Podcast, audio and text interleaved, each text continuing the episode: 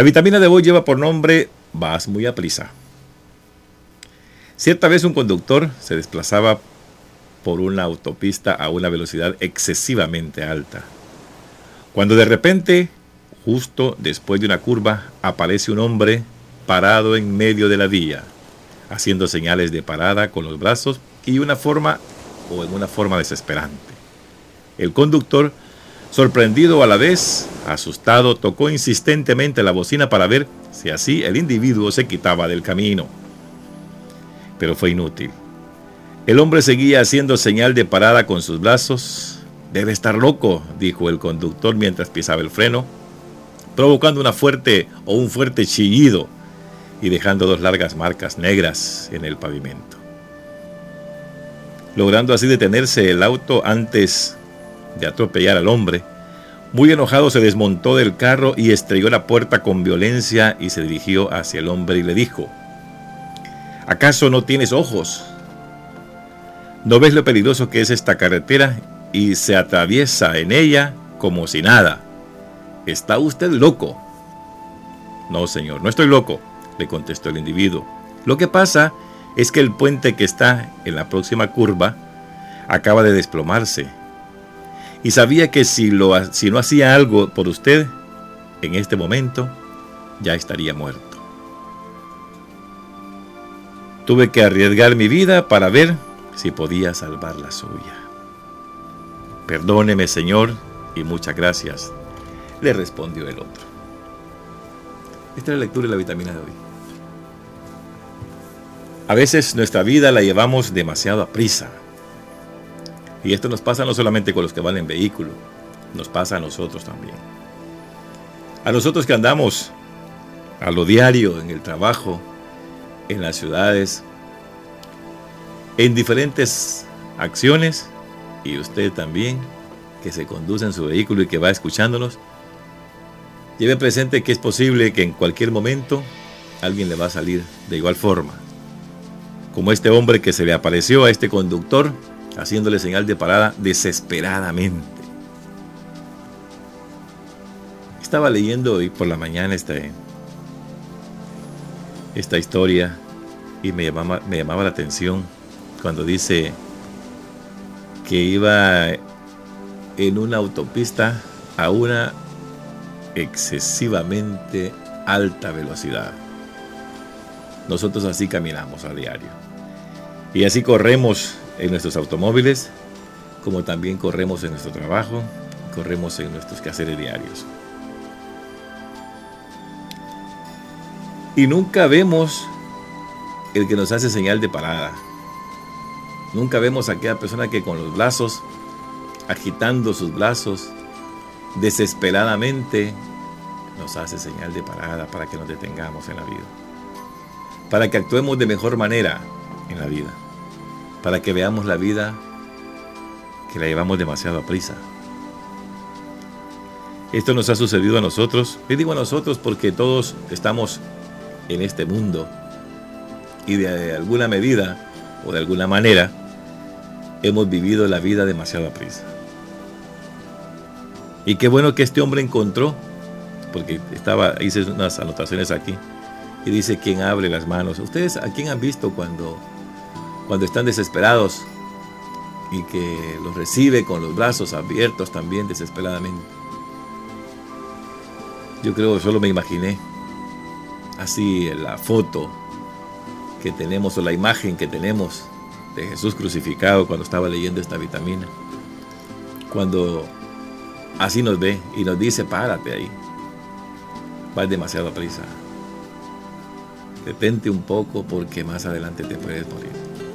Y es que hay mucha gente que ustedes han fijado y dicen que eh, estadísticas a nivel mundial, la mayor o el mayor índice de muertes es por accidentes. ¿Cuánta gente a veces vemos que va en los vehículos corriendo despampanantemente y decimos, a chocar, va? Y es que ya no decimos así, sino que decimos una frase que se la voy a decir y con el perdón de todos los audiencia. Este va a ser la madre, va a decir. ¿Por qué? Porque lo vemos demasiado a prisa. Lo vemos demasiado correr. Y así nos ve el Señor a nosotros también. A veces no prestamos atención para nada. Y el Señor nos va guiando, nos va dirigiendo. El problema es que de, vez en cuando nos frena. Y a veces alguien le sale a la calle a usted y le platica de algunas cosas. O le comenta, o lo evangeliza, o le dice algo sobre el Señor. Ese es el momento de parar. Y a veces, cuando alguien nos habla de Dios, decimos nosotros, este está loco. No te vuelvas a poner en mi vista, en mi calle. No te vuelvas a asomar a mi puerta. No te vuelvas a asomar a mi instancia, a mis ojos. Y ese quizás le puede salvar la vida. Preste atención y haga lo mismo que hizo este hombre. Frene. Porque a veces va demasiado prisa. Y sabe lo único que usted deja atrás como le pasó a este hombre acá cuando frenó. Dice que lo único que dejó fue dos largas marcas negras en el pavimento. A veces nosotros andamos tan a prisa que dejamos esas marcas negras también en la vida. Si nosotros nos acostumbramos a manejar nuestra vida despacio, con amor y con temor a Dios, las cosas van a ir cambiando nunca se va a encontrar en la dificultad que se encontraba este hombre, que si este, este otro no arriesga su vida para salvarle la de él, pues como le dijo él, en este momento estarías muerto. Así nos va a tocar. Y no queremos llegar a ese momento, ni que usted llegue, ni mucho menos yo tampoco. Entonces, vamos y caminemos despacio en la vida para que podamos entender a veces llamamos de locos a la gente que nos toca la puerta y nos llega a hablar de la palabra de Dios. A veces tratamos de ignorantes o, simplemente decimos, si la palabra de Dios es para viejos, ya pues, ¿verdad? Hemos visto hoy en día cómo ha crecido realmente el amor y el temor a Dios por parte de los jóvenes como recordamos realmente a Juan Pablo II, cuánto era la multitud de jóvenes que lograba reunir en el lugar que llegaba. Los jóvenes también se han dado cuenta de que sin el poder de Dios, en el primer puente que se cayó, ahí también se cae. No les va a quedar espacio ni de pitar, ni de frenar. A este hombre todavía, por lo menos para que nosotros escucháramos esta vitamina, le dio ese espacio. De que saliera un ángel a detenerlo. Y como le decía, los brazos agitados. Y eso solamente Dios los mantiene así. Porque la prisa a lo único que te lleva es a la muerte. Yo recuerdo uno, pasadas que decía la gente ahí, ¿verdad? No corras tanto. Despacio, tus hijos te esperan en tu casa. Despacio, tu familia te está esperando. Hoy dígase usted despacio porque Dios me necesita. Pero piénselo y hágalo. Y dice la lectura más un poquito más adelante,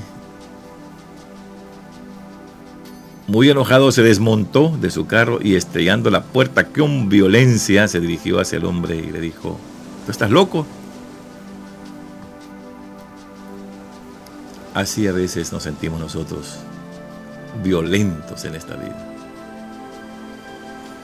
Vemos a alguien que no nos parece o vemos a alguien que andamos en nuestro vehículo y estas cosas las he cometido yo también en el tiempo y quizás por eso hablo de esto. Alguien viene y me pita, pues yo le contesto. Alguien va eh, despacio y yo quiero ir rápido, le sobrepaso y le pito.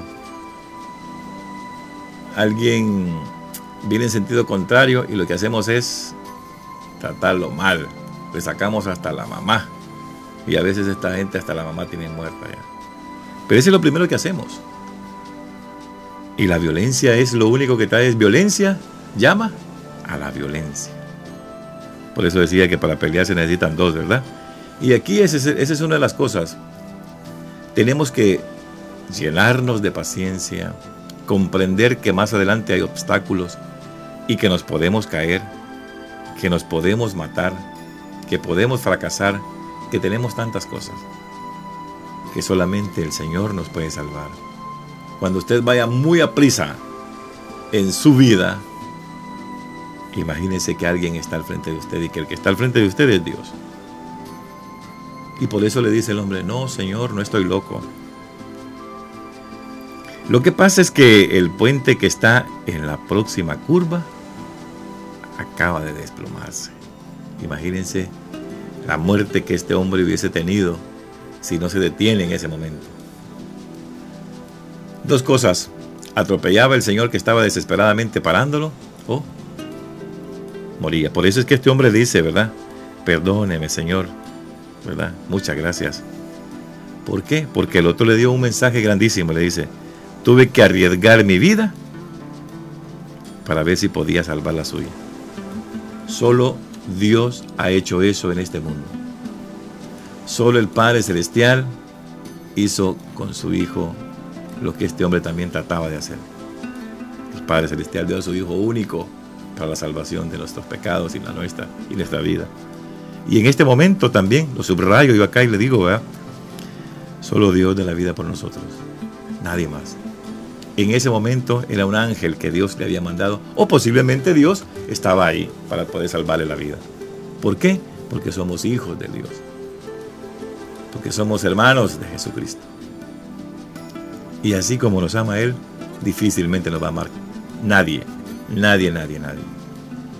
Para ir finalizando, solamente quiero dar unas reflexiones o unas preguntas donde dice, ¿has intentado hacer algo heroico por otra persona? ¿Alguien ha hecho algo heroico por ti? Hoy por los diferentes medios se evangeliza uh, y hemos llegado definitivamente la conclusión de que es necesario.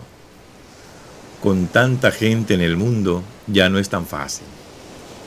Antes los pueblos eran pequeños, la evangelización era más rápida. Hoy los pueblos son demasiado eh, grandes, populosos, y se necesita que a través de los medios de comunicación se vaya evangelizando. O se vayan diciendo las cosas como verdaderamente usted necesita saberlas. Por eso hay tanta experiencia. Dice, hoy premian a estos anónimos heroicos.